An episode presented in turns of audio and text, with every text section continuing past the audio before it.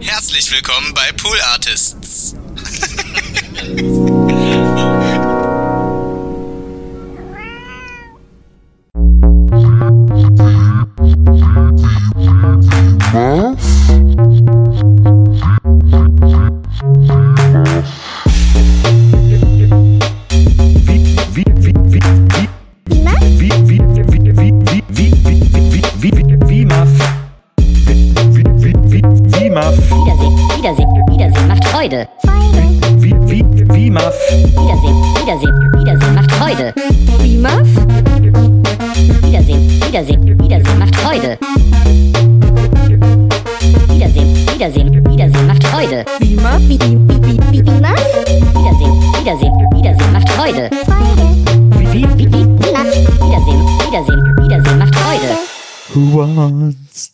live forever? Uh, Hallo, liebe WIMAF-Zuhörerinnen. Herzlich willkommen zu einer neuen Folge des äh, jüngst zum äh, äh, mit dem äh, Podcast Nobelpreis ausgezeichneten Podcasts. Ähm, es gibt ja einmal im Jahr vergibt ja die schwedische Akademie für noble Produkte vergibt den äh, den Nobel den Nobelpreis für Podcasts und äh, da hat WIMAF gewonnen. Deswegen vielen Dank an die Jury an dieser Stelle, die für uns gestimmt hat und äh, natürlich auch vielen Dank an all die Hörer, die ähm, unseren Podcast da eingereicht haben. Und natürlich vor allem an die Hörerinnen. Die Hörer sind mir ein bisschen egal, aber die Hörerinnen sind wichtig. Ähm, noch jemand ist wichtig. Eine Person, wir haben heute, heute ist ein, heute, ich freue mich so sehr auf diese Folge, Leute, wie schon lang auf keine Folge mehr. Denn wir besprechen heute einen Film, den ich, der mich durch meine ganze Jugend begleitet hat, den ich, glaube ich, zigtausendmal gesehen habe und heute nach langer Zeit mal wieder gesehen habe. Und deswegen bin ich ein bisschen aufgeregt, ähm, weil ich vielleicht da heute auch auf eine andere Meinung zu diesem Film komme, als sie bislang hatte. Keine Ahnung, mal gucken. Ihr wisst ja, äh, bei WIMAF ist alles möglich. Selbst die eigene Meinung der Protagonisten kann sich im Laufe dieses Podcasts drehen.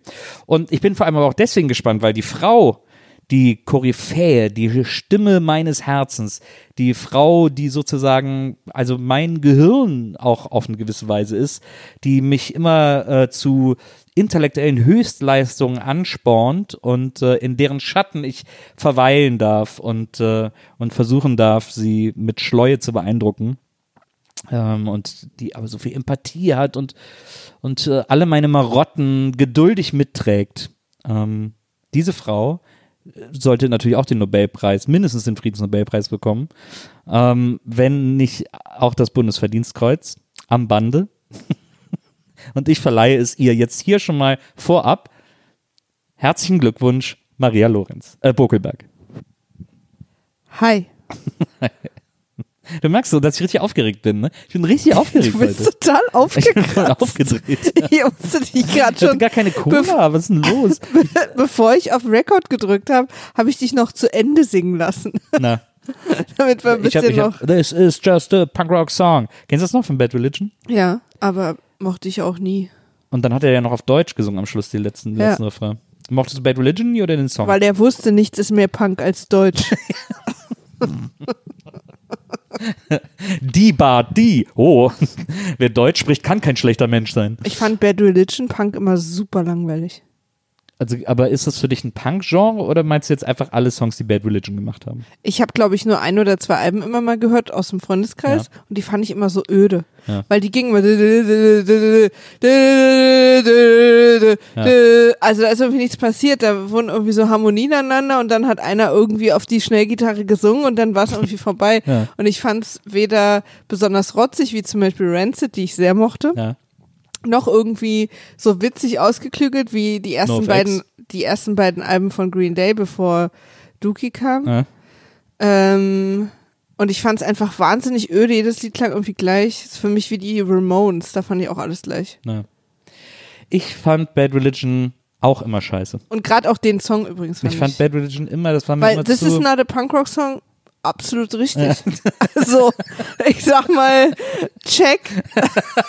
Und ich sag mal auch, bei so einer, so This einer is also not a country song. Ja. so eine, bei so einer Art Selbsterkenntnis fängt ja auch der Weg irgendwie ins Licht an, ne? Finde es immer so interessant, dass Bad Religion so vielen so viel bedeuten. Ich fand die auch immer, mir war das, ich fand vor allem, die waren immer so, dass mein Problem mit Bad Religion ist, sie waren immer so überproduziert. Das klingt, klang immer alles eigentlich nach Synthesizer statt nach Gitarren. Es klang immer so ultra glatt. Vielleicht kannst gefallen. du sozusagen hiermit gerade besser in Worte ausdrücken, was mich immer gestört hat. Ja. Ich empfand es halt nie als Punk. Ja. Hab dann irgendwann gehört, das ist not Punk-Rock-Song, dachte, okay, aber warum treffen wir uns denn hier heute alle? Also ich stimme euch ja zu, aber wenn ihr mir jetzt noch sagt, dass das Wasser nass ist und Ist so, man als, auf einem als würde Sessel Helene sitzen, Fischer singen, This is not a metal song. Ja, Ja. ja, ja, ja, ja. Nee, ich fand, äh, also Rancid fand, äh, Rancid habe ich nie so richtig gedickt, ehrlich gesagt. Da habe ich mich nie so mit beschäftigt. Aber also diese Nummer, Aber ich so glaube, gehört Rancid dich gut. auch nicht, weil du gedickt benutzt. Operation Ivy fand ich, fand ich ganz gut. Ich war auch nie so richtig tief im Punk. NoFX. Muss man auch mal dazu Ich war sagen. großer NoFX-Fan. Ich hatte mal so eine Straight Edge Phase Ja. und habe Wirklich? so Hardcore-Bands gehört. Was hast du für Hardcore-Bands gehört? Das wusste ich gar nicht. Wann hattest du denn eine Straight-Edge-Phase? Also ich hatte keine Straight Edge Phase im Sinne, dass ich Straight Edge war, Ja. sondern dass ich mit so Leuten abgehangen habe Ja. und mich damit so beschäftigt So habe, weil ich es total interessant fand.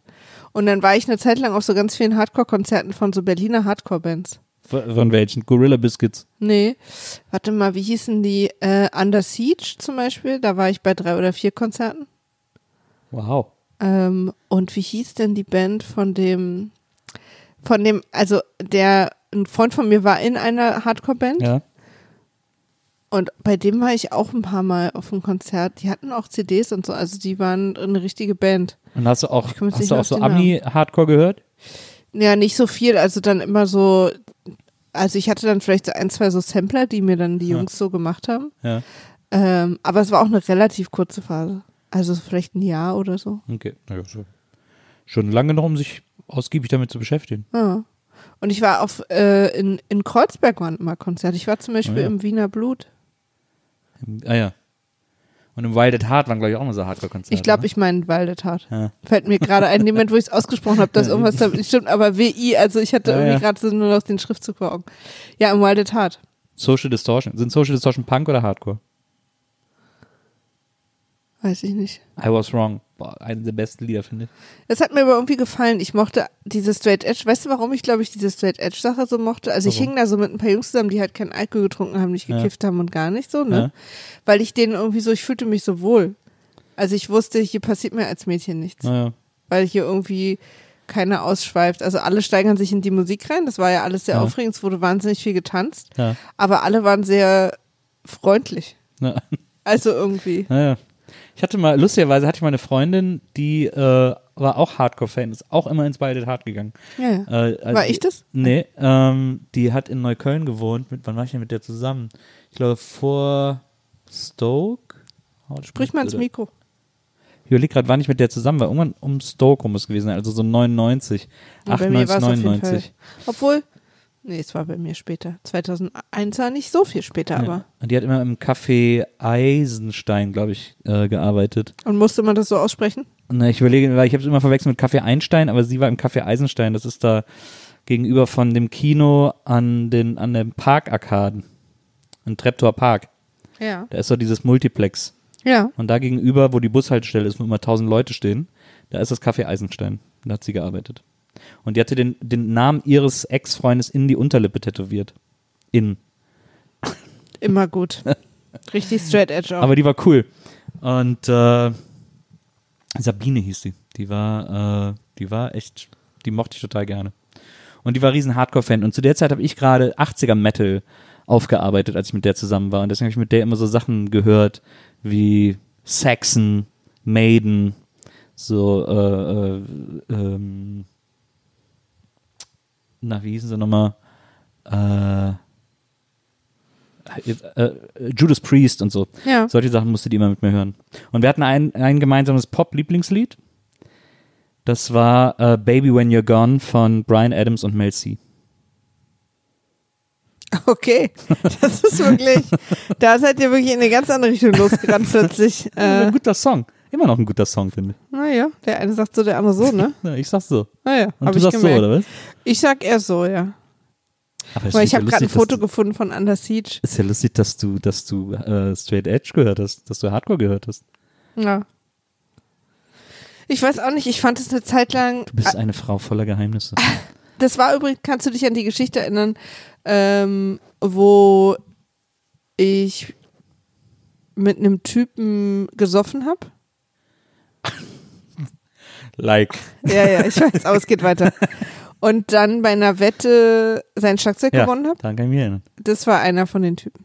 Von Under Siege. Nee, von Under Siege nicht, aber von der anderen Band. Ich komme gerade leider nicht auf die Ah, ja. Band, auf den Namen von seiner Band, weil die tatsächlich relativ bekannt waren sogar. Ja. Und ich komme aber gerade nicht darauf, wie die hießen. Komm Ich habe ja übrigens drauf. zuletzt habe ich mir eine sehr geile äh, Hardcore 7-Inch schicken lassen von der Band Kampfsport aus Köln. Äh, die haben eine, die haben eine 7-Inch gemacht, äh, nur über Köln. Die heißt Black, ich glaube Black Hard, Black Shirt, Black Föß. Die ist super. Die ist extrem gut. Hardcore Punk Bands auf bandliste.de. Sehr lustig. Geordnet. Hey, hey, hey. Eieiei. Es gab ja dann, ich, äh, Sick of It All waren ja eine sehr berühmte Hardcore-Band. Ja, die kannte ich auch. Und Life of Agony, die hatten auch so einen Riesenhit. Und ich glaube, der Sänger von Life of Agony, also früher, also ich glaube, das ist ein, eine, eine Transfrau, wenn Ja. mich alles täuscht. Ich glaube, der hat sich irgendwann geoutet oder sie und ist eine Transfrau. Es gibt, hier steht auch Bad Religion in der Liste übrigens, aber es steht auch Fäkaltheater an der Liste. Fäkaltheater. Ja. Sehr guter Bandname. Knochenfabrik, sehr gute deutsche Punkband, die gefallen mir auch gut. Ähm, wo sollen wir mal zum Ja, Film wir kommen? kommen, äh, wir kommen zum, entschuldigt, entschuldigt bitte, ihr seid das, das ist wirklich außergewöhnlich heute. Ihr seid das gar nicht gewöhnt, dass wir beide abschweifen und ähm, bei einem ganz anderen Thema landen als dem Film, den wir besprechen wollen. Und ich wette, die Leute haben jetzt schon so ein paar Mal auf ihr Handy geguckt oder wo auch immer sie diesen Podcast hören und überlegt, ist haben das wir- Wiederhören macht Wiehaf? ja, Ja. haben wir zufällig aus Versehen irgendwie äh, da jetzt einfach äh, einen falschen Podcast Sollen wir, geladen? nicht, äh, Ist sollen wir nicht mal eine Staffel Wiehaf machen, wo wir einfach uns Platten vorspielen? auf keinen Fall. Das wäre doch cool. Das wäre überhaupt nicht Das gut. wäre mega cool. Das machst du mit Herm. Das, ich fände es mega cool. Mit mir? Ja, Wirklich? ja. Naja, wir überlegen, wir denken das nochmal durch, aber ich fände es irgendwie Aber voll cool. warum? Will mal was anderes, will mal so ein bisschen. Aber du, du bist doch immer so davon gestresst, dass ich nur so ein Best-of-Hörerin bin. Obwohl Ja, ich das übrigens nicht so sehe, liebe HörerInnen. Aber äh, für dich bin ich ja quasi, wenn du Musikfans bei Wish bestellst. Aber also, das, du, jetzt reicht's aber. Na, Äh, eben, das ist ja nur wirklich nicht. Das ist ja nur wirklich nicht so. Weil wenn ich Musikfans bei Wish bestelle, dann würdest du so, dann wären es halt so, würdest du so mir sagen, die Amigos sind die besten Songwriter des Universums. Das ist, wenn man, wenn man, wenn man Musikfans auf Wish bestellt oder so. Okay. Oder irgendwie so, wenn du sagst, nee, du musst, die, du musst bei den Onkels mal richtig hinhören. Sowas. aber, aber nicht, äh, nicht die, nicht deine Best-of-Vorliebe. Aber naja, wir, äh, wir kommen zu was ganz anderem, aber es hat auch mit, es geht heute auch viel Musik. Ähm, wir haben Highlander geguckt, den ersten Highlander, liebe Leute. Meine Güte, viele von euch werden jetzt die Hände über dem Kopf zusammenschlagen und sagen, ach, leck mich am Arsch, den gab's ja auch noch den Film. Wie lange ist das denn bitte schon her? So ähnlich geht's mir zumindest jedes Mal, wenn mir dieser Film wieder einfällt. Ja. Und, ähm, und es ist ein Film, des, der, äh, der äh, relativ ungewöhnlich in den Fortsetzungen nicht besser wurde. Das äh, muss man ehrlicherweise sagen. Es Ist, wurde äh, extrem weird. ich Also, habe, also äh, lasst uns mal gleich jetzt, ist doch jetzt, wir haben so viel zu besprechen ja, jetzt. Also für mich wird es hier heute eine große Folge der Fragen. ich habe dem, ich habe an den Film so viele Fragen ja, und ich habe eine große Hoffnung, dass du die mir, die mir beantworten mit Sicherheit. kannst. Ja. Das erstmal, also meine allererste Frage so als so eine Art, ich sag mal Regenschirmfrage über dem ganzen, über der ganzen Folge ist. Ähm, war der Film so eine Art Kunstprojekt?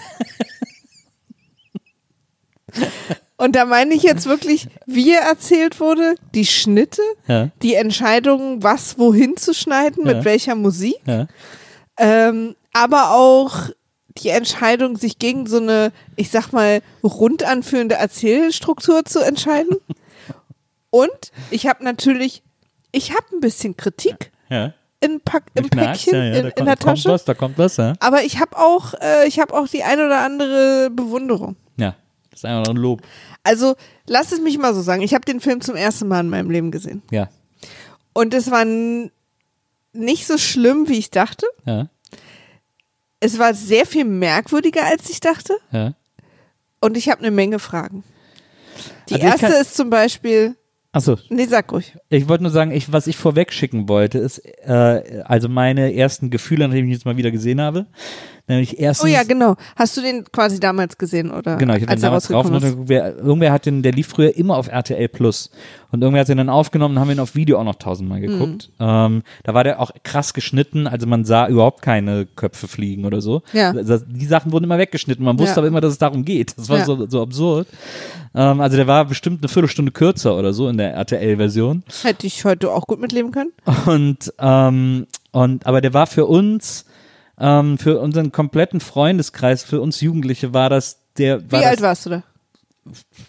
Also der Film ist von 85 äh, und dann muss es aber schon, naja, das muss so, ich muss so Aus 14, dem Kino raus auf, auf Videokassette ist dann auch 14 ein muss ich ungefähr gewesen okay. sein. 14, 15 Ne, wahrscheinlich. äh, ist doch so das Alter, wo man sowas guckt, ne? Und dann haben wir diesen Film gesehen und der hat uns alle so umgehauen, ähm, weil der so viel, weil der so visionär, also heute kann ich das natürlich sagen, weil er so visionär war und so viele Sachen für damalige Verhältnisse anders gemacht hat, als wir das von Filmen kannten.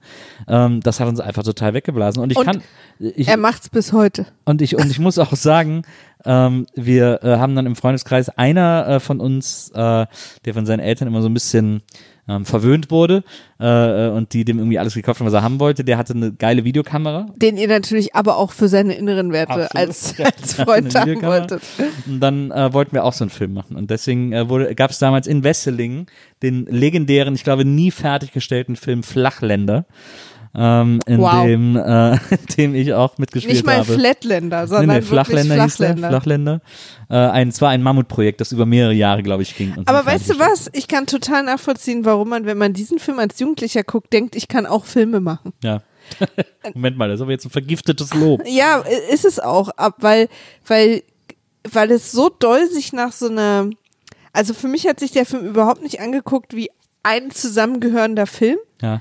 sondern wie so ein wilder Zusammenschnitt von einfach einzelnen Szenen, die auch nichts miteinander zu tun haben. Ja. Also schon irgendwie, aber wie so, wir, wir machen hier mal drei Minuten und da zwei Minuten und hier eine Minute. Dann treffen wir uns einen Monat später auf irgendeinem Feld und drehen wieder was. Und das schneide ich dann mit Musik aneinander. Also die Schnitte und die unterschiedlichen Szenen waren so offensichtlich, dass ich total verstehe, dass man, wenn man den als Kind guckt, denkt, ah, so geht Film machen. Also, weil man, weil einem, ich sag jetzt mal, wenn man einen Film hat, der jetzt nicht so hin und her springt, auch mit diesen Flashbacks Ja. und alles so ein bisschen Ja. runder ist, dann beim Gucken hat man die Schnitte, finde ich, nicht so aktiv auf dem Schirm, sondern man kriegt so eine Geschichte erzählt und wir gehen mit dem Protagonisten quasi in den, wo guckst du hin? Alles okay? Ja, ja, ich, Okay. ich, ich höre dir zu. Ich, äh, kurze Anmerkung der Redaktion. Jetzt hat gerade aufs Aufnahmegerät geguckt und ich dachte, vielleicht nee, gar nicht. Ich habe auf dein Knie irgendwas. geguckt, weil ich Ah, so ja. träume und dir gleichzeitig Verstehe, okay, intensiv zuhöre. dann ist gut. Ähm, also, dass ich so hier, ich kann es gar nicht so richtig erklären, aber nehmen wir mal an, ach man, mir fällt jetzt auch kein Filmbeispiel ein, also wirklich jeder andere Film. Da fällt, fallen einem die Schnitte, natürlich sieht man die Schnitte. Ich sag jetzt nicht, das ist so ein One-Shot, aber die fallen einem irgendwie nicht auf, weil einem einfach die Geschichte erzählt wird, man ist die ganze Zeit mit den gleichen Leuten da. Hier ist es wirklich irgendwie Gasse, Bam, krasser Schnitt. Highlands im 15. Jahrhundert, bam, krasser Schnitt. Also weißt du, und, Ja. und teilweise auch das Gefühl, dass die auch überhaupt nicht, ähm, wie nennt man das, also quasi aneinander gedacht wurden. Ja. Sondern wirklich so als wie so einzelne kleine Filmchen und am Ende ergeben die ein großes Ganzes. Aber ich kann total nachvollziehen, wenn man danach denkt, ah geil, wir können so, wir gehen drei Minuten auf die Wiese und dann fünf Minuten in den Wald und dann gehen wir zu unseren Eltern ins Wohnzimmer, dann legen wir irgendwie krasse 80s Musik drunter und dann ist es ein Film weil äh, es ist, mir kommt es wirklich vor wie so ein, wie so ein aus Scherben zusammengestückeltes Kunstprojekt, was am Ende einigermaßen funktioniert, übrigens überraschenderweise. Aber auch ganz oft habe ich das Gefühl, dass ähm, Szenenwechsel, also inhaltlich vor allem jetzt, wir reden nachher noch über die genialen Schnittübergänge, aber dass Szenenwechsel äh, gar nicht dazu da waren, mir rund eine Geschichte durchzuerzählen, sondern möglichst irgendwie entweder einen krassen Kontrast oder irgendwie provokativ oder, oder irgendwie einfach immer doll zu sein. Ja. Und, und dann war auch jede Szene, in jeder Szene, also nee, nicht in jeder, aber in vielen Szenen war, finde ich, die Kameraarbeit so offensichtlich. Ja. Also, dass ich, dass ich eigentlich rausgeholt wurde aus der Geschichte, weil, weil die Kamerafahrt oder so so besonders war, dass ich an die Kamera gedacht habe. Ja. Also, dass mir die Kamera Ja. aufgefallen ist. Ja. Und das ist so oft und all diese Dinge zusammen kann ich mir vorstellen, dass man als Jugendlicher guckt und plötzlich so, so das Gefühl kriegt zu verstehen, wie Film machen geht. Weil es so in dem Film so offensichtlich ist. Aber bist du sicher, dass du jetzt über Highlander gesprochen hast, nicht über Drive? alles, was du in den So. letzten fünf Minuten gesagt hast, passt alles auf Drive. Ja. Nee, aber ich, also jetzt Nee, mal, dann jetzt mal ohne stimmt. Ernst. Nee, ich habe Drive nicht gesehen. Äh, das, ich stimme dir da auf eine gewisse Art zu, auf eine andere Art widerspreche ich dir vehement. Äh, Aber das ja, ist es im Prinzip ein- die Basis unserer Ehe. Also erstmal das. ja, es ist auf jeden Fall, glaube ich, ein Regie-Slash-Kamera-Nerd-Film. Also das war uns als Kindern übrigens auch schon super bewusst, dass das eine technische Neuheit ist und eine technische Besonderheit, wie die Kamera schon in der ersten Szene über, den, über diesen Wrestling-Ring fliegt äh, und Fand dann ich, auf seinem hab ich, Gesicht das landet. ist übrigens eine meiner Positivnotizen. Ich mochte diese Kamerafahrt sehr. Ja, und, und äh, es wird ja auch, der ganze Film wird extrem weitwinklig aufgenommen. Alle sind immer so, man sieht immer fast äh, äh, 260 Grad äh, der Szenerie. Also man guckt quasi in jedem Schwenk gleich um die Ecke mit, irgendwie, weil, weil, das, weil das Weitwinkel so groß eingestellt ist und äh, so viel Bildinformation immer zu sehen ist. Ähm, das ist äh, sehr ungewöhnlich, auch so für auch so für unsere Augen völlig ungewohnt, so zu erzählen und ähm, es äh, kann, glaube ich, schnell so ein, dieser random Eindruck entstehen, den du irgendwie gerade so ein bisschen beschrieben hast. Aber ähm, gleichzeitig finde ich, dass dieser Film ein sehr frühes äh, Beispiel ist für äh, nonlineares Erzählen, das trotzdem funktioniert. Ich springe zwischen den Zeiten hin und her und check aber trotzdem immer warum und wo wir gerade sind und was mir gerade erzählt wird und worum es geht und immer wird auch die Handlung fort, äh, vorangetrieben durch alles, was mir erzählt wird, weil die Charaktere, also das Character Building, World Building und so weiter ähm, und ähm, also das ist, ich finde das in seiner in seiner Nonlinearität, äh, also wenn, wenn mir das alles quasi linear erzählt worden wäre, wäre das ein tausendmal langweiligerer Film gewesen, wenn ich in den Highlands angefangen hätte und dann über den Zweiten Weltkrieg im heutigen New York oder im 80er New York gelandet wäre. Das wäre mega boring gewesen und dadurch, dass der das eben nicht gemacht hat, sondern gesagt hat, ich kann einfach hin und her springen, was zu der Zeit im Film ungewöhnlich war. Ähm, das ist, äh, ich, ich glaube auch danach, dass erstmal keine mehr macht, dann ist uns das erst wieder bei Pulp Fiction aufgefallen, dass man, dass man nicht linear auf dem Zeitstrahl bleiben muss, äh, linear. Das ist schon, äh, das ist schon was Besonderes und das finde ich, wenn ich den jetzt so sehe äh, mit meinen alten Augen, äh, immer noch eine sehr wagemutige. Also es ist im Grunde genommen macht der Film das, was der Horrorfilm schon immer gemacht hat, weil ähm, der äh, oder der, der Genrefilm. Ähm, der Horrorfilm war ja schon immer ein Inkubator für filmische äh, Innovationen äh, im Grunde genommen, die dann über den Horrorfilm erst im normalen Kino gelandet sind. Bestes, Be- ganz einfaches Beispiel: ähm, Evil Dead. Ich glaube, der erste Evil Dead ist 81 oder so. Ähm, da gibt's ja diese Kamera durch den Wald. Da haben die ja die Kamera auf so ein Gestell äh, geschnallt und sind so durch den Wald gelaufen, haben das dann schneller laufen lassen. Dadurch hat man diese creepy Waldbodenkamera und so. Das war so eine Art Steadicam-Vorgänger, woraufhin die dann auch weiterentwickelt wurde. Also das war so eine Art Inspiration auch für Steadicams und dieses, was man jetzt heutzutage oder was in den 90ern viel benutzt wurde, wenn Kameras wie durch Räume fliegen und so. Und, äh, und so hat der Horrorfilm schon immer äh, neue Schnittideen gehabt, neue Erzählebenen und Highlander ist, schrappt ja sehr eng am Genrefilm ähm, und ist ja auf eine Art Grusel, Irgendwann muss- Fantasy. Irgendwann musste mir mal erklären, was ein Genrefilm ist. Naja, also eben ein, ein, ein äh, also Genre, meistens, wenn man vom Genrefilm spricht, spricht man vom Horrorfilm, aber ähm, es gibt ja auch im Horrorfilm nochmal noch mal, äh, Genreunterteilung und so. Also, weil du verstehst die Ein Verwirrung, Themenfilm ne? sozusagen. Aber du verstehst die Verwirrung, weil äh, jeder Film hat ja ein Genre. Es gibt der Genre romantische es- Komödie. Ja, aber, aber das Drama zum Beispiel ist viel allgemeiner in seiner Erzählung, als es ein Genrefilm ist. Also, äh, Ich google mal Genrefilm. Weil ich, wir hatten diese Diskussion letztens schon mal. ja, Und da habe ich es auch schon nicht ganz verstanden. ja. Ja, es ist halt, weißt du, wenn man in der Filmhochschule immer mit solchen Begriffen hantiert, Ich weiß, aber, wird man betriebsblind. aber deswegen meine ich ja, ich hol dich da raus, verstehst du? Ich will, dass du wieder mit den normalen Menschen kommunizieren kannst, Nils. also auf jeden Fall. Vom Genrefilm, pass auf. Vom Genrefilm spricht man, wenn der Begriff des Genres eine aktivere Rolle in der Produktion und im Konsum spielt. Genrefilme sollen also durch die Verwendung beliebter Erzählformen, Themen und so weiter in erster Linie kommerziellen Erfolg haben.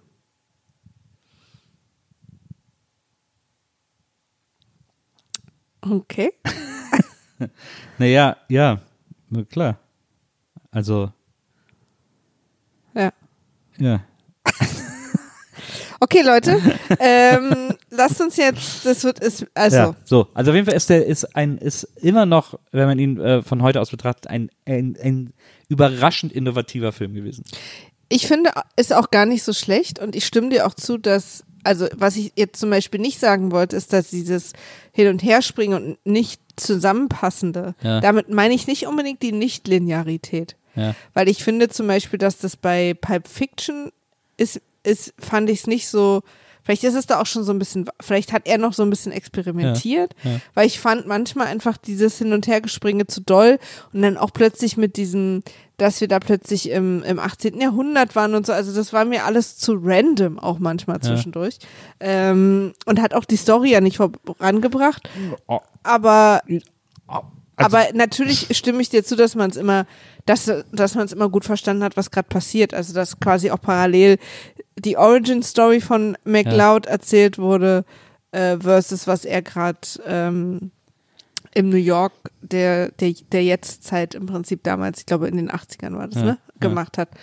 Ähm, das fand ich auch cool. Also ich mochte auch seine Origin Story zu, zu sehen. ja. Ähm, wobei man auch sagen muss, Origin, weil nicht ganz klar wurde, wann und warum er denn jetzt einer von denen wurde. Und ähm, was ich zum Beispiel heute gelernt habe, ja. ist, dass Highlander seine persönliche Bezeichnung war. Ich dachte quasi, diese, diese Gattung an Ja. Unsterblichen, die heißen alle Highlander. ja. Aber das ist, weil er aus den Highlands kommt. Na, Das war für mich vorhin äh, tatsächlich ein kleiner Mindblow. Weil ich, na, ich dachte, die heißen halt so. ja, ja. Weißt du? ja. Gut, dass nicht aus dem Rheinland kommt. Sonst hieß der Film Rheinländer, das wäre irgendwie So. kein cooler Titel. Also es gibt verschiedene Orte, aus denen man nicht kommen will, wenn hinten das Wort Länder rangehangen wird. Ähm, was mich tatsächlich sehr verärgert hat bei dem Film, Ja, und das hat mich wirklich auch rausgeholt, so habe ich mich geärgert, ja. ist äh, das Gesicht des Hauptdarstellers. Christopher Lambert. dieses dumpfe und tumbe vor sich hinstarren. Offensichtlich hat, die, hat er als Kind, vielleicht hat er auch eine schlimme Krankheit, ich will ihm da gar nicht, aber er hat nie gelernt, wie man durch die Nase atmet. Er muss immer den Mund halb offen haben. Und, ähm, und ich weiß nicht, ob das eine Choice war und er ist ein sehr guter Actor und hat sich dafür entschieden, als so tumber, vor sich hinstarrender Mensch Ja. äh, quasi zu spielen. Das Ja. hat, war ja auch bei der Origin Story schon Ja. äh, aber auch später. Und das, also das, das hat mich richtig verrückt gemacht, weil es mich, weil sein Gesicht auch mit diesen ganz kleinen Augen, die so fast weg, also und das, ich habe den überhaupt nicht als Person wahrgenommen. Also ich finde auch, der hat in dem Film überhaupt kein Charisma. Ja. Das ist einfach nur so ein tumber Typ, der so vor sich hin starrt, nie so richtig was sagt, was sicher an der Trivia hängt, dass als der Vertrag unterschrieben war und am ersten Drehtag alle am Set erschienen, sind die Produzenten fast ausgeflippt, als sie erfahren haben, dass er kein Englisch kann.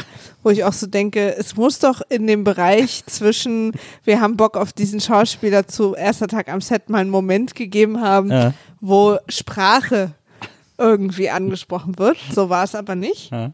Ähm, und deswegen, und ich weiß nicht, ob das deswegen die Wahl war, dass er so wenig Lines hatte. Ja. Aber am Anfang dachte man ja, vielleicht ist er einfach, spricht er nicht mehr, Ja. äh, sondern starrt nur noch so dumm vor sich hin. Und auch dieses Starren war irgendwie so leer. Und das hat mich echt mega genervt. Und ich, ich schiebe es auf jeden Fall dem Schauspieler in die Schuhe. Ja. Weil ich kann mir nicht vorstellen, dass das geplant war. Ja. Weil er wirkt so ein bisschen wie, wie manchmal so ähm, die Helfer von so Bösewichten dargestellt werden. Weißt du, dieses ganz Tumbe. Ja. So Kronk bei Ein Königreich für ein Lama zum Beispiel Ja. oder so. Ähm, und ich, deswegen hat dieser Hauptcharakter für mich nichts getan. Ich mochte Heather, ich mochte, ähm, wie heißt die, Brenda, ähm, ich fand den Bösewicht, war, der war ein cooler Bösewicht, Ja. Sean Connery war irgendwie witzig, Äh. Ja, Ramirez, aber er war einfach nur stumpf. Ja.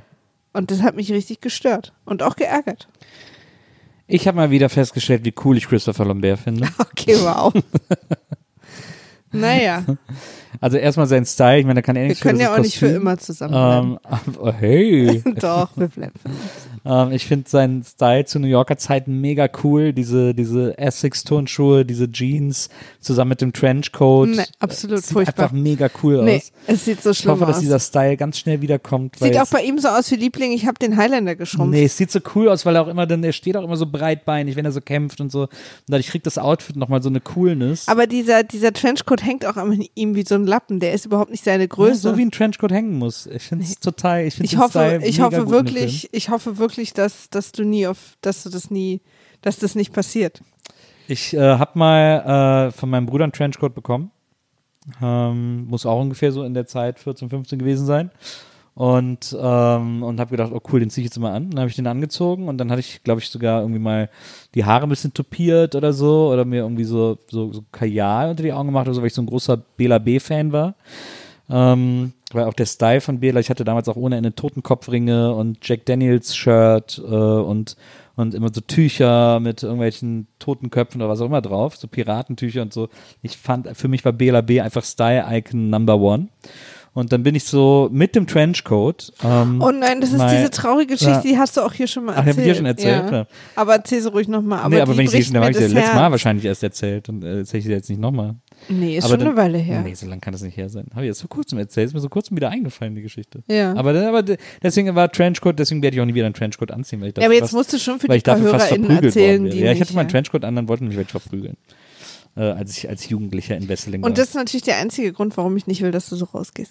Aber, ähm, aber äh, ich finde, dass Christopher Lambert äh, sehr, sehr cool aussieht. Mir sind auch sofort wieder alle seine die Filme eingefallen. Frisur ist doch furchtbar. Mir sind alle seine Filme wieder eingefallen. Subway, äh, dieser supergeile äh, Luc Besson-Film in der Metro von Paris, wo quasi in der Metro von Paris so eine unterirdische Stadt nochmal ist und so. Unfassbar guter Film. Ähm, Night Moves, wo so ein Schachgenie ist, auch ein supergeiler Film.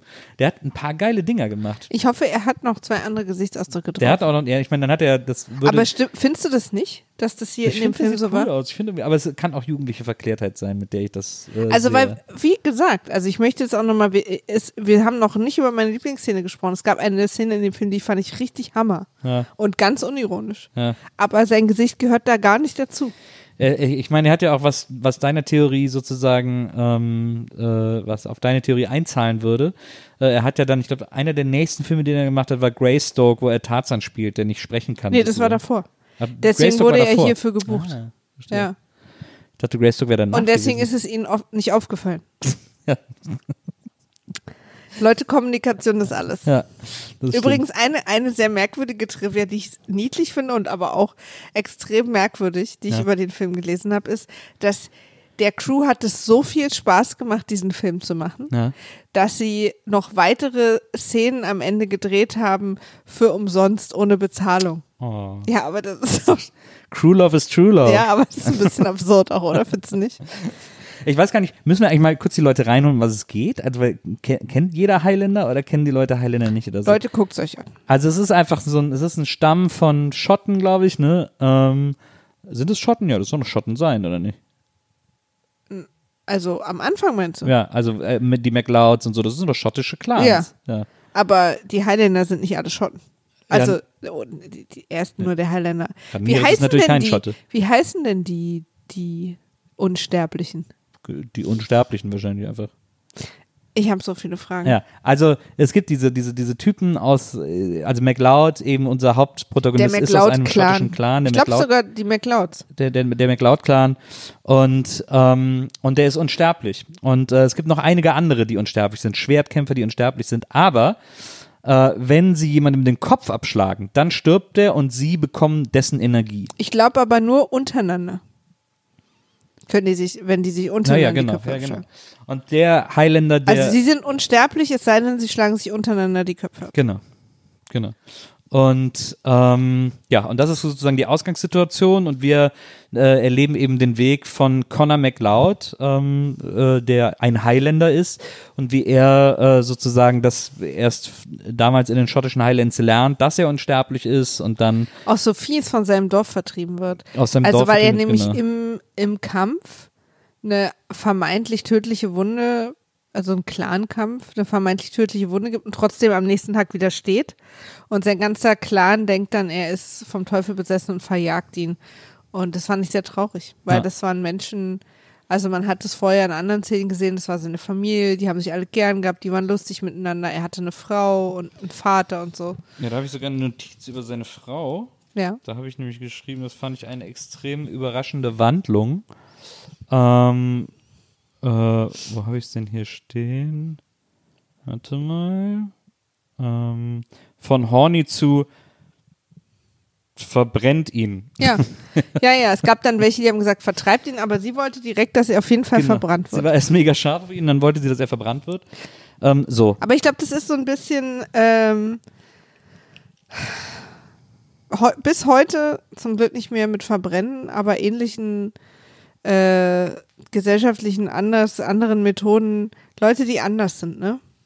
Das ist immer, Ja, und- da hat, da hat der Mob immer ein Problem Das mit. stimmt. Und in unterschiedlichen Gesellschaften ist es unterschiedlich, schlimm ausgeprägt. Ich habe erst heute gelesen, dass äh, in Ungarn die LGBTQ ähm, äh, Szene, äh, Menschen irgendwie sagen, wir sind jetzt gerade Staatsfeind Nummer eins. Ja, Das muss man sich furchtbar. mal vorstellen. Und das ist so stimmt krass, auch. Ja. Und in Polen Das und so, das ist ja echt so gruselig. Ja. Naja. Ähm, Auf jeden Fall, und was mir am Ende aber so, was ich ganz traurig fand, als er dann äh, zum Glück setzt sich der Stammesälteste Angus durch und sagt, äh, hau ab, Ja. also Exil, ja. anstatt ihn umzubringen und zum Schluss zwinkert er ihn nochmal zu, weil er so weiß, ich muss jetzt hier halt mitmachen, ne? ich Ja. muss das Dorf weiter anführen. Ja. Alle wollen halt, dass du gehst, aber das hat mir ein bisschen das Herz gebrochen. Na, Das fand ich sehr sowieso, ich habe ich hab, ich hab sogar einmal fast geweint heute. Wobei, welche haben. Szene? Ähm, es gibt, also er ist dann, er haut aus dem Dorf ab und so. Wir sehen das immer alles parallel zu seiner Zeit heute in New York, weil es jetzt aufs Finale hinausläuft. Nur noch zwei, drei Highlander sind übrig äh, oder Kämpfer sind übrig und dann ist klar, äh, dass bald nur noch einer alleine äh, existiert. So und das ist sozusagen immer der Aufhänger und wir sehen dann immer in der Vergangenheit so seine seine Historie erzählt und er hat dann eine Frau. Ähm, er lebt dann mit ihr sozusagen sehr eremitisch, äh, in, erst in einem kleinen Turm, der wird im Kampf zerstört und dann lebt er mit ihr in einer kleinen Hütte vor dem Turm. Heather heißt die und er, man merkt wirklich, dass er wahnsinnig verliebt ist in sie. Ja. Und Die ist auch ähm, süß. die beiden leben zusammen und dann gibt es so eine Montagesequenz, die große Heather-Sequenz, zu der dann sogar ähm, Who Wants to Live Forever, man muss dazu wissen, der ganze äh, Soundtrack äh, von dem Film ist von Queen, alles Queen-Songs. Und dann läuft Who Wants to Live Forever. Und äh, während der Song läuft, sehen wir eine Montagesequenz, äh, in der Heather immer älter wird und er halt einfach natürlich, da er unsterblich ist, immer im gleichen Alter bleibt. Und äh, sie dann irgendwann am Sterbebett in seinem Schoß liegt ähm, und er ihr nochmal erzählt, wie er irgendwie mit ihr über die Wiesen läuft und wie sie irgendwie zusammen äh, den Berg hochrennen äh, in der Natur und dann schläft sie sozusagen so auf seinem Schoß ein und das äh, ergreift mich ja sogar jetzt, wenn ich es nochmal wieder erzähle, ähm, weil ich das sehr, sehr rührend fand. Zusammen mit auch. diesem Song Who Wants to Live Forever Ja. äh, war das sehr, sehr, sehr, sehr, sehr, Total. sehr ergreifend. Man denkt auch dann immer, also ich an dich und du vielleicht an mich oder so, Ja. wie furchtbar das wäre, sich so zu verabschieden. Ja, total. Irgendwann steht uns das bevor, aber das ist in einem anderen Universum. Ja. Wir werden für immer leben. Ähm, hier steht übrigens, ich habe noch mal ganz kurz in Wikipedia geguckt, Ja. weil ich glaube, das weißt du oder eventuell auch nicht, aber mich hat es jetzt mal interessiert. Ähm, mit dem ersten gewaltsamen Tod wird die Unsterblichkeit bei diesen Auserwählten wirksam erst. Also in dem Moment, wo Kugan ihn in der Schlacht Wird äh, er erst zum Unsterblichen Ja. oder wird's, wird sozusagen, also es gibt einige wenige Auserwählte und erst in dem ersten Moment, wo sie sterben eigentlich, Ja, wird das wirksam. Also Okay. egal in welchem Alter sie dann sind, das ist das, in dem sie bleiben. ja, verstehe. Und dann altern sie nicht mehr, können keine Kinder mehr zeugen und nur durch Enthauptung getötet werden. Wobei hier auch nicht steht, nur durch Enthauptung der anderen Unsterblichen, sondern hier, die, in, die werden hier auch einfach die Unsterblichen genannt. Sein äh, Hauptantagonist ist auf jeden Fall Kugan, äh, ein wahnsinniger Evil Overlord, äh, der äh, unbedingt ähm, der letzte äh, Überlebende sein will. Ähm, und deswegen quasi alle auf dem Weg niedermetzelt, die sich ihm entgegenstellen und der wahnsinnig brutal ist und grobschlächtig und groß und der sehr lustig. Man muss bedenken, der Film ist Mitte 80er Jahre. Äh, irgendwann erklärt Ramirez, der wird gespielt von Sean Connery, ist ein spanischer äh, Schwertkämpfer, der Conor McLeod trainiert. Ähm, Und schon, was ich auch cool fand, äh, zweieinhalbtausend Jahre alt. Äh, wir äh, gucken, wir haben diesen Film uns geguckt äh, wegen Sean Connery, sozusagen als Tribut heute. Oder? Genau. Ja. Ist Im Prinzip unsere Bond-Reihe. Genau. und, äh, und, und, ähm, und Sean Connery ähm, trainiert ihn. Und äh, man muss also sagen, der Film ist von 85. Sean Connery war eigentlich, muss man mal ehrlicherweise gestehen, äh, zeitlebens alt. Der Ja. war einfach nach Bond, war der einfach in allen Filmen nur noch alt. Es gibt, glaube ich, so einen krass. Bond-Film, wo er nicht alt aussieht. Und dann ist er alt. Ja, der ist einfach immer alt. Das ist echt so crazy. Weißt du, was mein erster Sean Connery-Film war? Nee. Der mit Catherine Zeta-Jones. Ach, ach was? Mhm. Diese Falle oder was Geheimnis? Nee. Ja, ja, irgendwie sowas. Ja, ja, ja. So, das war Wo, der wo er so ein. Meistereinbrecher ist und Ja, ja. sie auch und sie bei ihm lernt, glaube ich, oder? Ja. Also mein erster bewusster Sean Connery-Film. Und weil ich den immer im Kopf hatte, wenn Leute mir danach erzählt haben, also das war schon in den 90ern, glaube Ja, ich. ja, ja. Ähm, Verlockende er, verlockende glaub Fall, genau. Wenn Leute dann immer wieder gesagt haben, was für ein heißer Typ Sean Connery ist, weil für mich war der einfach immer dieser Opa. Naja. der ihr was, und sie ist ja auch nicht ihr Love Interest. Ich finde es krass, dass eigentlich sein letzter Film, habe ich immer das Gefühl, war die äh, Liga der ungewöhnlichen Gentlemen. Also war es Und wenn nicht. das dein Vermächtnis ist, ist irgendwie scheiße. den gucken wir auch noch.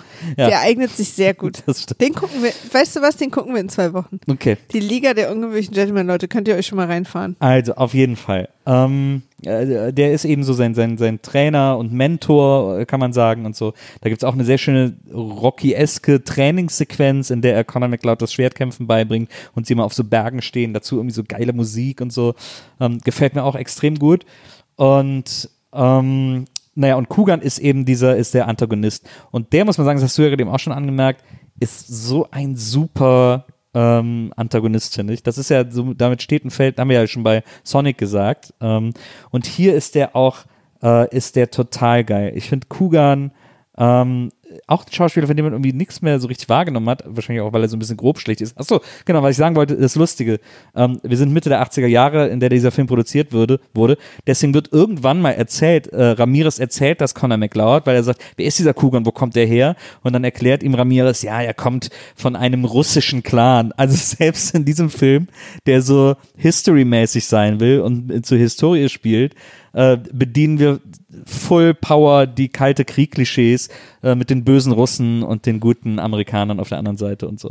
Die Liga der außergewöhnlichen Gentlemen war wirklich sein letzter Film. Ja. Wirklich? Ja. Warum denn aber eigentlich?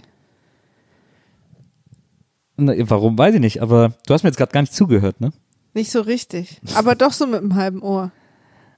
Sag Ah. mal nochmal, worum ging's? Also, Nee, du musst es nicht nochmal komplett wiederholen. Ich, kann's, ich krieg's wieder mit ich fand's witzig, weil es ein Mitte 80er Film ist, dass Kugan der Böse ist, weil er so, Russe ist ja, quasi. ja, ja, genau. Habe ich vorhin auch gedacht, als er, als, als Sean Connery da er erzählt, dass er auf dem See gehört einer russischen irgendwie. Bla. irgendwie ich dachte, russisches, was hat er gesagt, russisches äh, äh, schönes Land oder irgendwie sowas, ganz komisch. Ja, ja, klar. Aber es ist ja auch immer so, das ist ja, was später dann die Klingonen waren, immer dieses Grobschlächtige ist immer so russisch. Ja, aber also das ist in den auch 80er, wirklich, 90ern so. dass das dann, dass sie ihn dann wirklich auch russisch benennen sozusagen, Ja, ja. nur damit, damit man dieses Der war wohl übrigens so ein bisschen method-acterig unterwegs und es gab am Set Leute, die sich geweigert haben, in seine Garderobe zu gehen oder ihn Sachen zu fragen. Clancy Brown, der, Ja. der Kugan-Darsteller. Das Schönste ist, ähm, das muss man ja wirklich sagen, äh, es gibt ja ikonografische Szenen in der Filmgeschichte ähm, und Die ich übrigens kannte und nicht wusste, dass die aus dem Film Naja. hier waren. Und eine davon ist definitiv, äh, die gerne vergessen wird, wenn so die besten Szenen aller Zeiten wie so I See Dead People aufgezählt werden oder so. Ähm, aber da in diese Liga gehört für mich eindeutig die Szene, in der die Tür von Kugans Hotelzimmer aufgeht und da steht eine, äh, eine Prostituierte ähm, und die sagt, hi, ich bin Candy und Kugan sagt nur, natürlich bist du das. das ist Of course you beste, are. Die beste, eine der besten Dialoge auch Ja. äh, der Filmgeschichte. Soll ich dir meine große Enttäuschung in dem Film Ja. sagen? Abgesehen von, von der Wahrheit, dass Christopher Lambert nicht durch die Nase atmen kann. ist diese wunderschöne Aussicht auf New York, die Ja. sein Apartment hat, die wir beide sehr mochten, Ja. äh, sind einfach, ist ein, ein großgezogenes Foto, was so geschnitten wurde, dass es in diese äh, kleinen Fensterräume so. passt. Aber sieht man, man sieht doch, dass das alles da Kulisse ist und so. Ich dachte, das ist der Ah, Ausblick. ja. Naja. Ich dachte, in den 90ern konnte man zum Film noch was mieten, wo man einen guten Ausblick ja, hat. das waren die 80er. Da war es alles Und die anders. 80er. Naja, noch eher. Ich dachte, jetzt kann man sich das halt nicht mehr leisten. Ich fand's witzig, dass sie, sie kämpfen ja auf dem Logo der Silver, ich weiß gar nicht, wie sie heißen, Silver Cup Studios, glaube ich. Genau. Ähm, in Queens und da wurde der Film auch gedreht. Also so richtig, man sieht auch dieses Ja. Silver Cup Logo riesengroß, an dem sie dann kämpfen. Also so, okay Leute, mir fällt jetzt wirklich kein, der Location Scout so, Leute, ich hab Feierabend, mir Ja. fällt nichts mehr ein. Alles, Macht's was doch ich, hier. alles, was ich von hier aus sehen kann, Ja. ist. Also, ich, ich will ein paar Sachen. Ähm, wir gehen ja sowieso nicht chronologisch. Ich möchte ein paar einzelne Szenen kurz, zumindest äh, lo lobend und oder verwirrend erwähnen. Okay. Eine eher verwirrende Sache war, dass der erste Unsterbliche, mit dem McLeod im Parkhaus kämpft, äh, als Sondermove Flickflacks hat. ähm, und man, man kriegt ja so das Gefühl, dass diese ganzen Unsterblichen, jeder hat so eine Persönlichkeit und ist irgendwie so eine Sache. Ja, ja. Und der Typ im Parkhaus war offensichtlich die Persönlichkeit Steuerberater, Ja. ähm, weil der hatte halt so Anzug und so eine Brille und war irgendwie, oder nicht Steuerberater, eher so Agent. Ja, genau. So. Ja. Und da waren halt die Flickflacks sehr verwirrend. Also wenn das irgendwie, man hätte ja auch, das wäre jetzt auch so typisch 80er gewesen, als Persönlichkeit so, keine Ahnung, äh, Hip-Hop-Typ oder so, weißt du, so irgendwie Straßen, was weiß ich. Ja. Aber so Street Kid oder so, dann wären so Flickflacks auch passend gewesen. Aber das mit dem Typen im Anzug hat mich sehr verwirrt. Ja, aber diese Parkhaus-Szene, die ist auch so, die, die hat sich so in mein Gehirn eingebrannt. Ich weiß sogar noch, in welchem Parkhaus in Wesseling wir dann äh, die Szene nachgespielt haben für Flachländer. Äh, und zwar da hinterm, äh, äh, hinterm Supermarkt, ähm, da oben beim Ringkaufhaus. Naja, auf jeden Fall, ähm, ich, äh, die Szene ist, ich glaube, wenn man mit dem Film aufgewachsen ist, äh, so wie ich, kann man durch kein Parkhaus mehr laufen, ohne so immer so für so eine kurze Sekunde so ein Highlander-Gefühl zu haben, so, ein- so ein Schwert irgendwie in die Wand schlagen zu wollen. Und sie wurde aber nicht in einem Parkhaus gedreht, sondern auf, äh, in einem, umge auf einem umgebauten Gemüsemarkt äh, aus äh, irgendwie in London oder so. Ja. Starke Gemüsemarkt-Vibes. Ja. Ich fand auch gut, dass die Sprinkleranlage angegangen ist und ungefähr zwei Tage lief, ohne dass irgendwer in dem Haus alarmiert wird. Insgesamt auch, das war ja die, die Parkgarage von dem Wrestling-Match, relativ ruhig.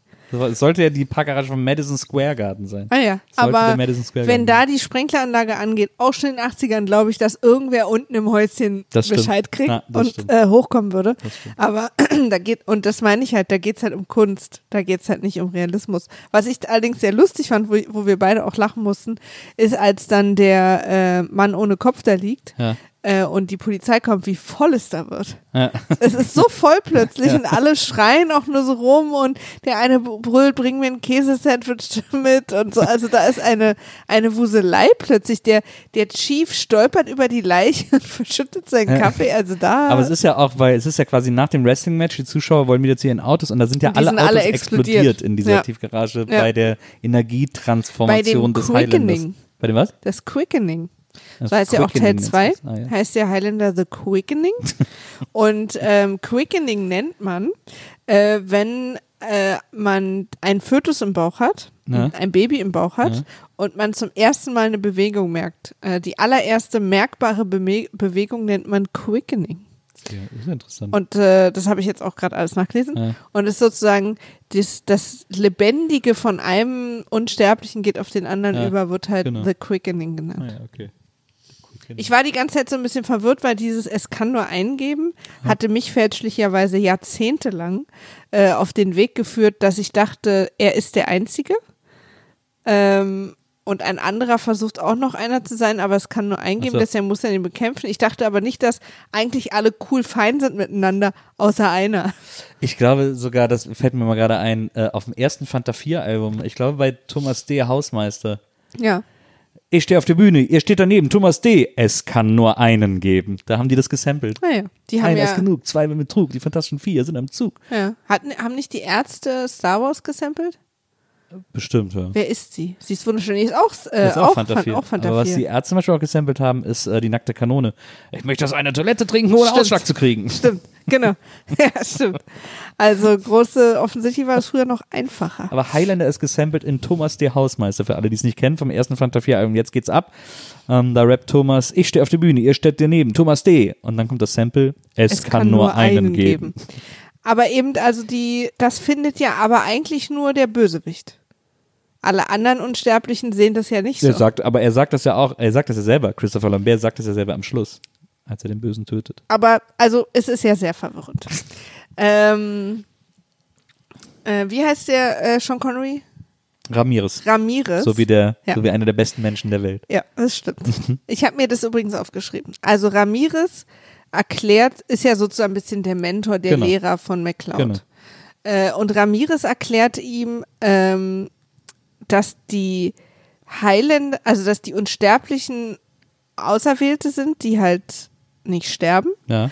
Und dass irgendwann, wenn sie nur noch wenige sind, werden sie von einer Stimme in ein fremdes Land gerufen, um dort um den Preis zu kämpfen.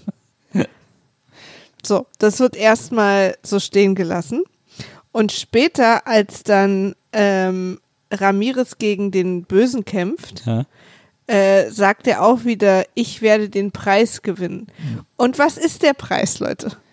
Naja, der Preis ist ja eben äh, das, was er am Schluss hat. Also, denn äh, wir können mal kurz aufzählen, was die Benefits sind. Also ich meine, wir spoilern jetzt, aber es ist ja bei dem Film wirklich Wurst. Wir spoilern doch alle Filme. Ähm, der Preis ist am Ende des Films, nachdem äh, quasi McLeod Kugan getötet hat, das erzählt er ihr im Auto, also so oft Der Preis ist so uneleganteste, wieder sterblich zu sein. wieder sterblich zu sein und eine weltweit telepathische Fähigkeit zu haben. Ach, das hatte er vorher nicht. Nee, Ach, ich dachte, das hatte er vorher schon. Okay, also der Preis ist, er kann jetzt alle Gedanken lesen ja. Und, Und sterben. stirb, sterben. Ja. Okay, aber Und also altern natürlich die ganz ganze Idee von den Unsterblichen ist, dass es die, davon eine Menge gibt. Ja. Dann werden die immer weniger, dann werden die irgendwie zueinander gerufen, Ja. damit sie sich gegenseitig umbringen, Ja. damit nur noch einer lebt, der dann stirbt. Genau. Es ist eben, wie er Okay, auch, wow. wie Ramirez ja erklärt, eine göttliche Energie. Es ist wirklich nicht nur eine göttliche Energie, es ist auch einfach eine richtig gute Energie. ähm, Meinst du, ich finde ja, Kugan ist ja, so, ist ja so ein geiler Bösewicht, der ist ja so cool. Meinst du nicht, man könnte eine Serie machen, die so über, nur von ihm handelt und die nennen wir dann einfach Kugan Town? Cougar Town übrigens, eine extrem unterschätzte Serie. Habe ich noch nie gesehen. Ich kenn nur den Sehr, sehr lustig, würdest du auch mögen. Äh, ist ja so eine Art äh, Sitcom ohne Lachen. Ja, ma- mag ich ja meistens nicht. Ja. Ich mochte die sehr gerne. Ähm, und das Lustige ist bei Cougar Town, die hatte so einen kurzen Vorspann immer, ähm, dass die irgendwann so, ich glaube ab Staffel 2 oder so, oder schon ab der Mitte von Staffel 1, da immer so Sätze hingeschrieben haben, die immer anders waren. Irgendwie so, ähm, sorry, wir mögen den Namen ehrlich gesagt auch nicht mehr. Oder auch, ja, ich weiß, wir heißen immer noch so, uns viel immer noch, wir kriegen das beim irgendwie bei, bei, den Studios nicht durch, den Ja. zu ändern und so. Und haben dann immer so sich quasi da selbst drüber lustig gemacht. War Cougar das fand ich nicht, lustig. war das nicht die Serie, in der Abed unbedingt, äh, von der er so Ja. ein Fan war? Ja. Naja, es ist ja auch ganz extrem unverständlich, dass du die nicht gerne guckst, weil ja sie ja mit Courtney Cox war. Also zumindest, dass du nicht mal reingeguckt hast. Ich habe es ja nie Das ist gesehen. die Hauptrolle gewesen. Ja, Courtney Cox. Monika. Ja, aber trotzdem fand ich ja jetzt Ich bin nie. doch deine kleine Monika. Du bist mein kleines Alles. Sehr gut gerettet. ähm, ich denke du bist doch mal. nicht Monika. Nee, findest du nicht? Nee. Ich bin auch mal so angespannt. Aber du bist doch nicht so komplex beladen und so. Hast doch keinen, hast doch keinen Reinigkeitsfimmel oder so. den habe ich tatsächlich nicht. ähm, ein für uns beide sehr wichtiger, also vielleicht sogar lebensverändernder Moment. Ja. Äh, ein Zitat, woraus wir uns was sticken, ist: Hitze ist schlecht für den Kreislauf. Ja.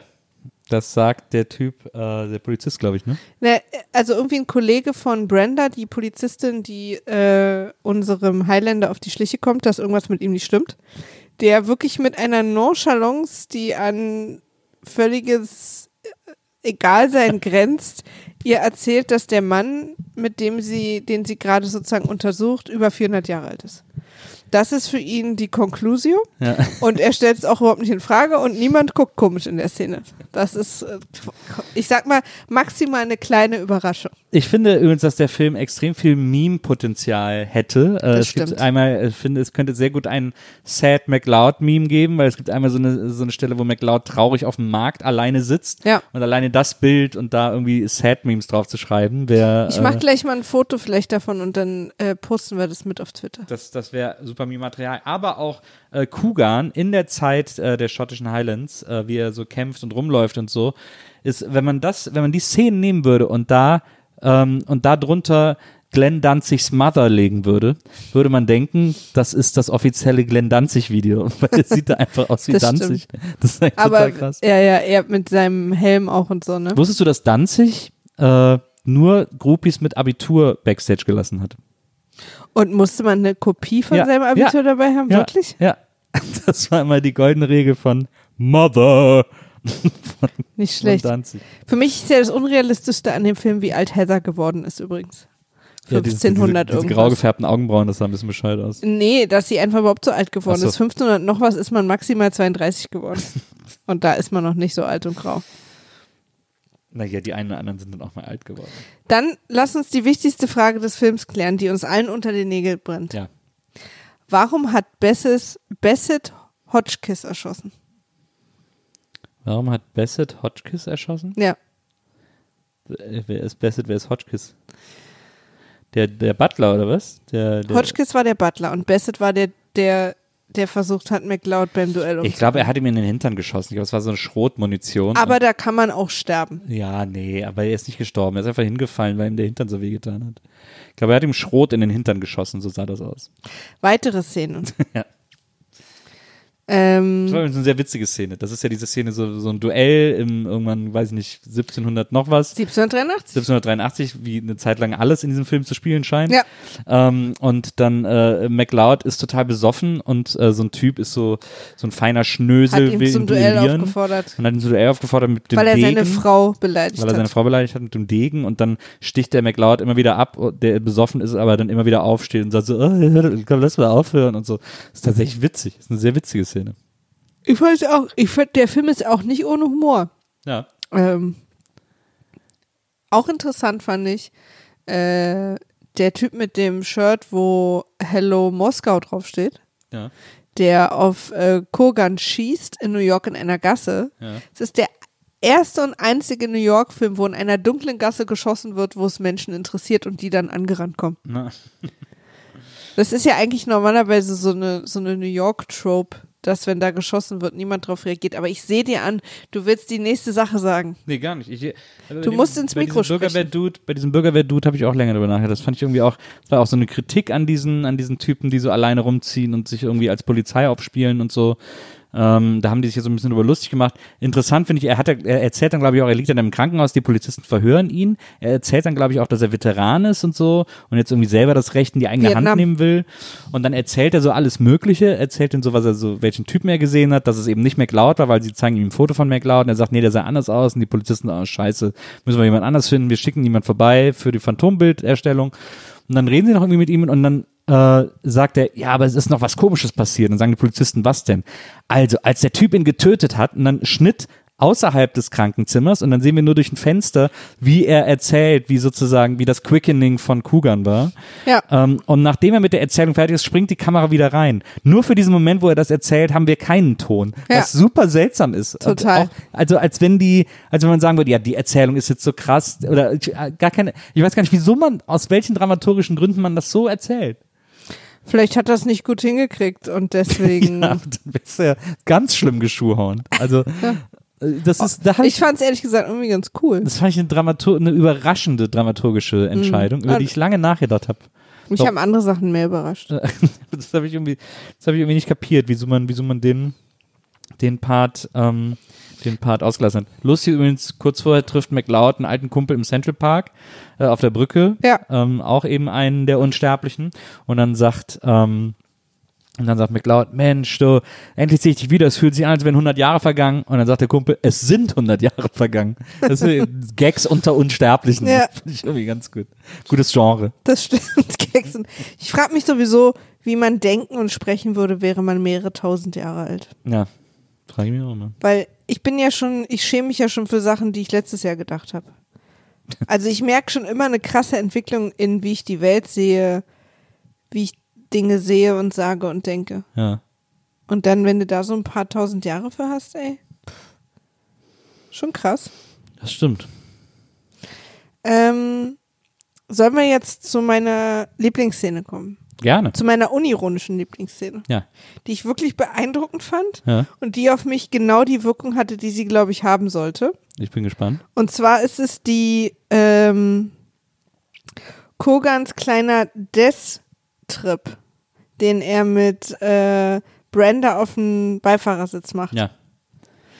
Er, er fährt quasi mit ihr entgegen dem Straßenverkehr auf, auf schmalen äh, Fußgängerbrücken. Er fährt über Bürgersteige. Also er, er fährt im Prinzip die ganze Zeit ähm, in den Tod. Also so. Ja. Und, und lacht dabei so manisch. Ja. Und sie flippt völlig aus und fällt auch irgendwann in Ohnmacht vor Angst oder vor Bedrohung oder Ja. vor so dieser Anspannung wahrscheinlich. Ja.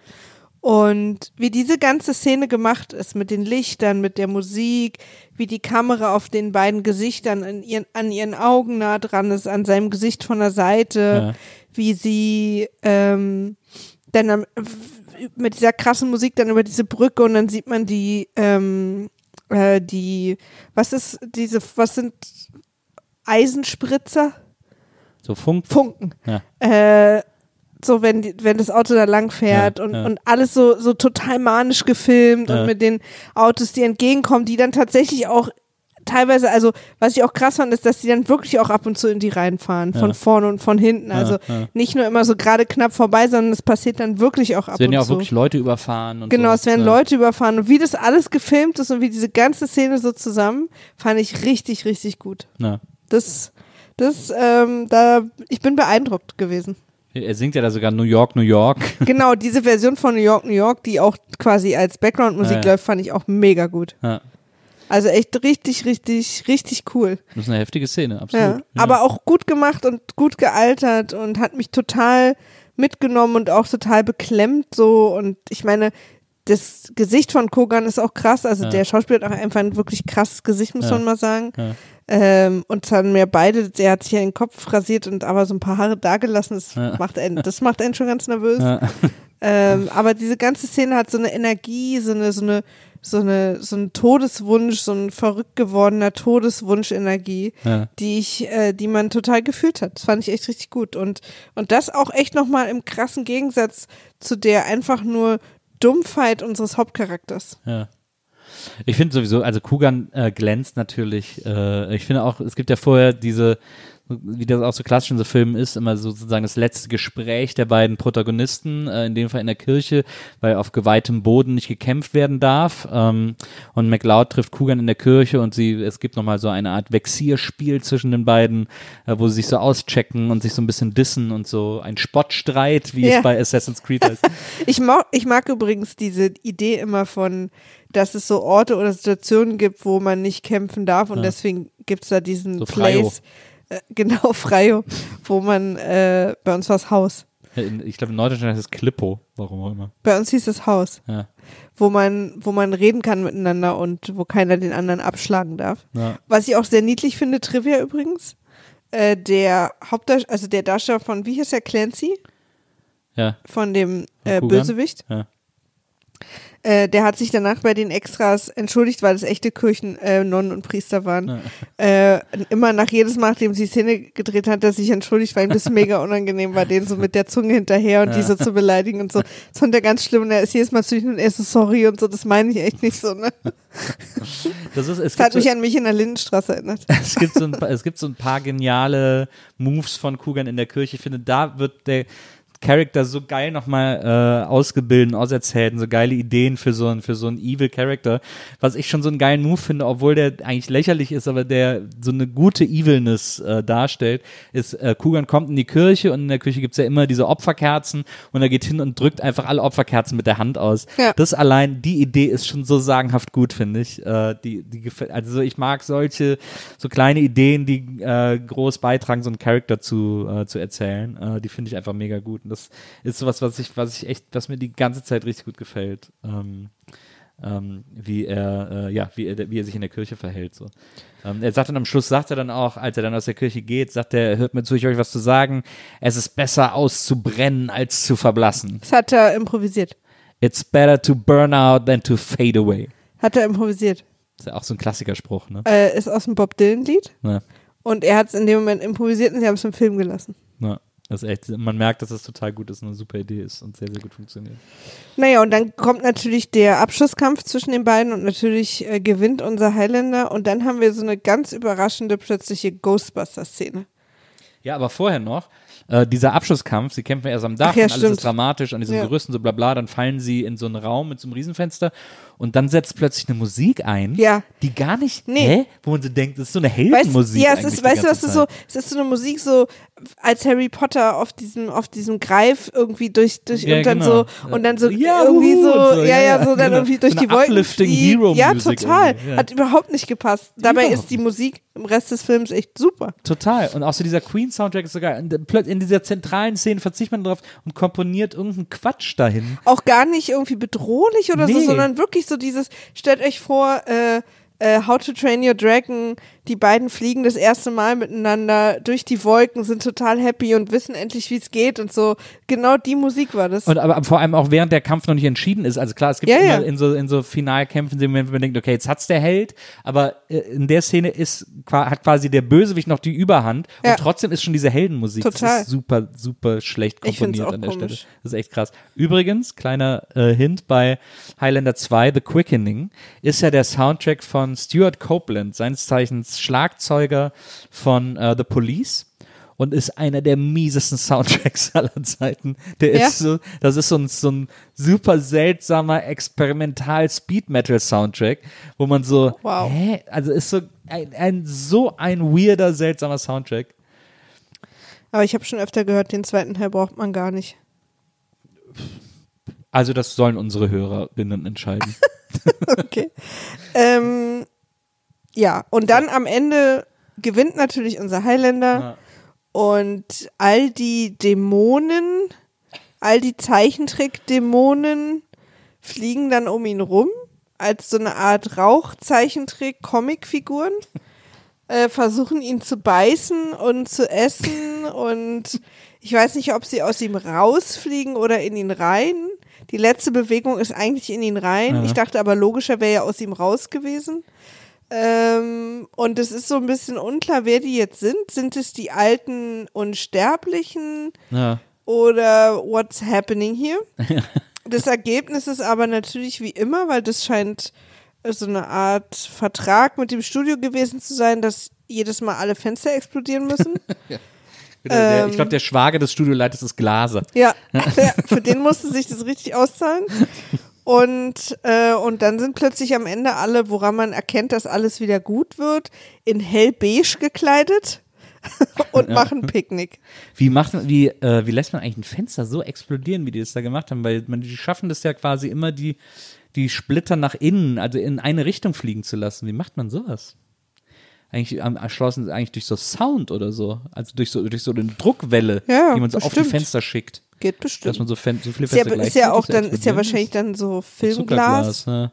wo das so ganz einfach geht. Aber das muss ja eigentlich mit so einer Druckwelle gemacht sein oder so. Mhm. Das ist ja eigentlich cool. Kann es vielleicht einer unserer sehr schlauen HörerInnen erzählen. Fällt mir gerade erstmal auf, dass ich gar nicht weiß. Aber egal. Ja, also jedenfalls, das war im Prinzip der Film. Ja. Sag mal, wie lange hattest du den nicht gesehen? Also ich hatte ihn ja hier auf DVD, weil ich habe ihn vor ein paar Jahren nochmal geguckt, aber ich Ah, glaube ja. nur so mit halbem Auge irgendwie. Also die, die DVD habe ich jetzt seit, weiß ich nicht, lass es sieben, acht Jahre sein oder so. Da habe ich den wahrscheinlich das letzte Mal gesehen. Und da dann auch erst 20, 25 Jahre davor. Also ich guck Mal. mir, ich, ich finde, wie gesagt, ich fand ihn jetzt überraschend okay, Ja. aber ich gucke ihn mir auch nicht nochmal an. Das ist jetzt nicht so, wo ich denke, huh, jetzt mal wieder Highlander pumpen. Natürlich, das denke ich auch selten. Ähm, aber ich, hab- ich gucke sowieso selten noch Filme nochmal. Das habe ich mir irgendwie abgewöhnt. Weiß ich auch nicht, warum. Früher habe ich das viel mehr gemacht. Ja, Das weil man auch früher viel weniger zu Hause hatte. Also ich glaube, dass, ähm, ich meine, überleg mal, du hattest den seit 1 Filmfilm einmal die Woche, ein bisschen Sender, es gab kein Streaming, es gab kein YouTube, es gab irgendwie viel weniger äh, Videospiele. Das heißt ja, dass du wirklich, und dann hattest du vielleicht 20 Filme zu Hause.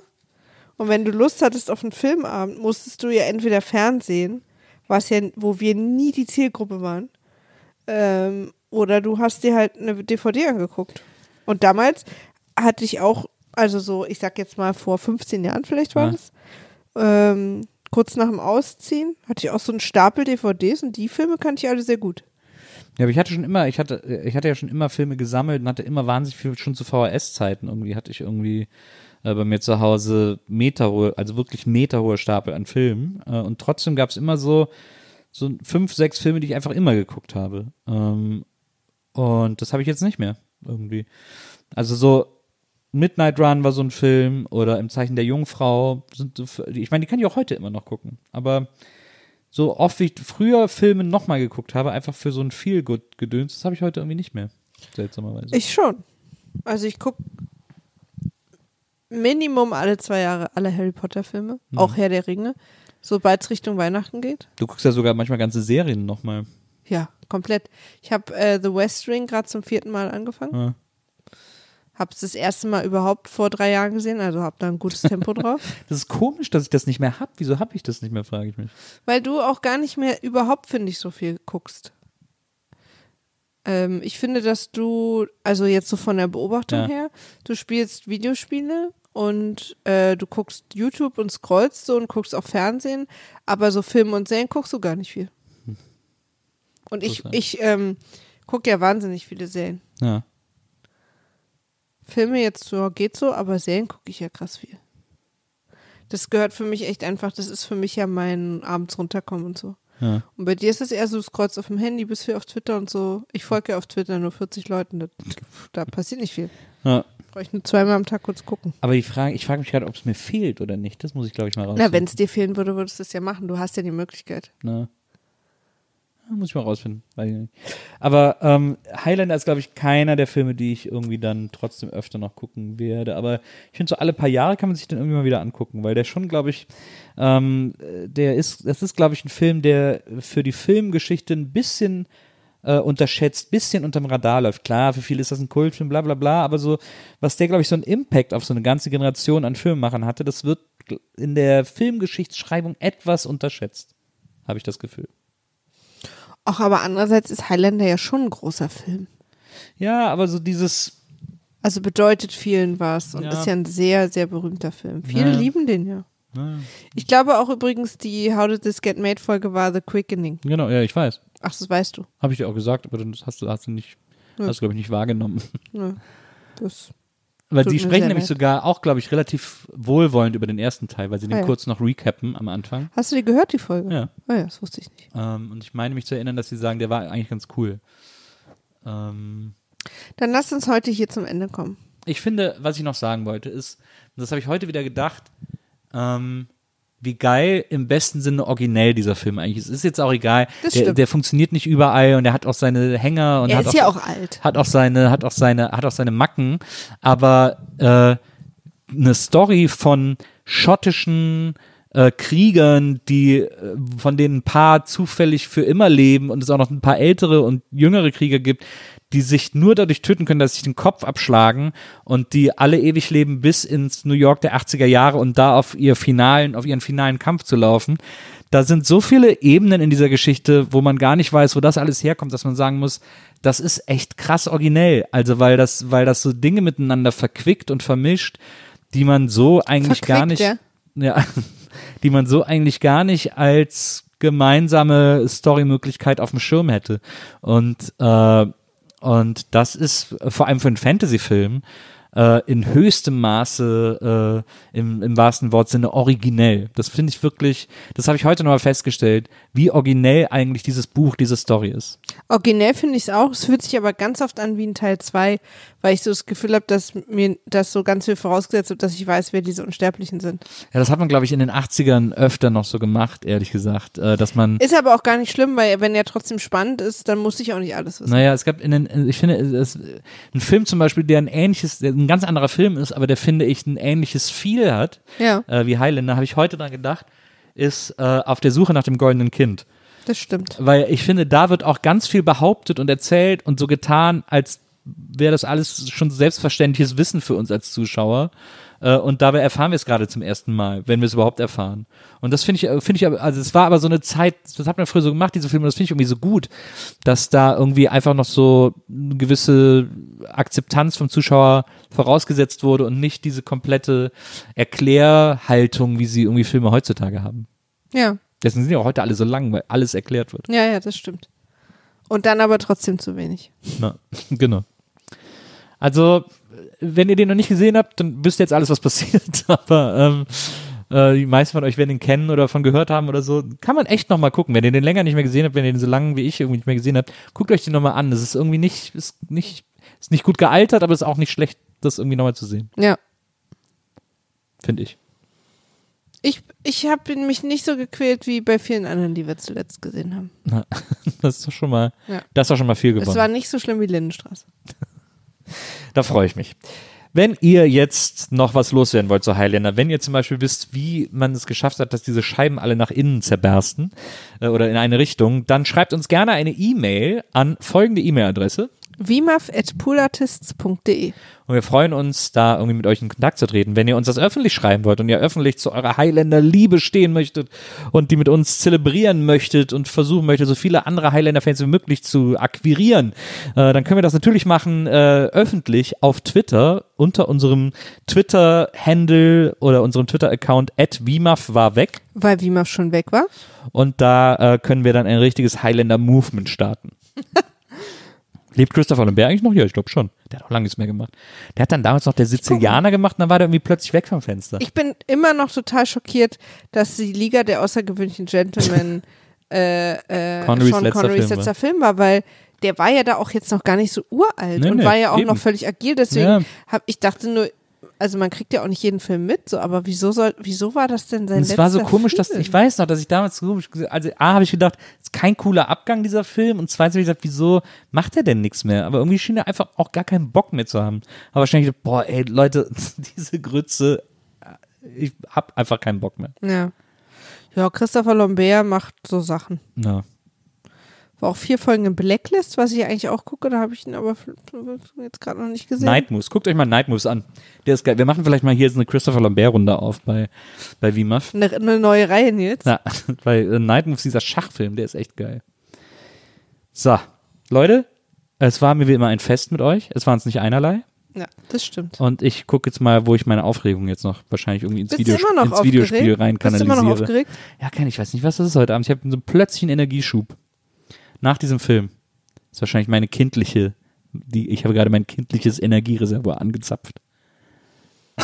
Wie du mich gerade anguckst. Oh, naja, unsere Wohnung hat genug Zimmer. Da kann ich ja Und durchaus. auch genug Spielmöglichkeiten für Jugendliche. Das stimmt.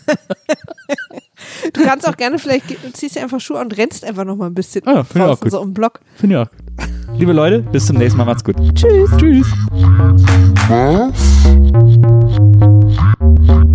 Wiedersehen,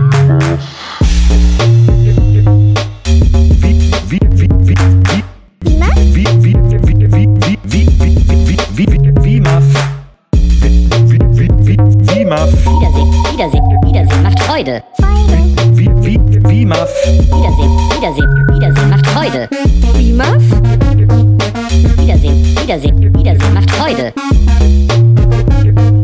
Wiedersehen, Wiedersehen, Wiedersehen macht Freude. Wimaf? Wiedersehen, Wiedersehen, Wiedersehen macht Freude. Wiedersehen, Wiedersehen, Wiedersehen macht Freude. Wimaf? Wiedersehen, Wiedersehen, Wiedersehen macht Freude. Wiedersehen, Wiedersehen, Wiedersehen macht Freude.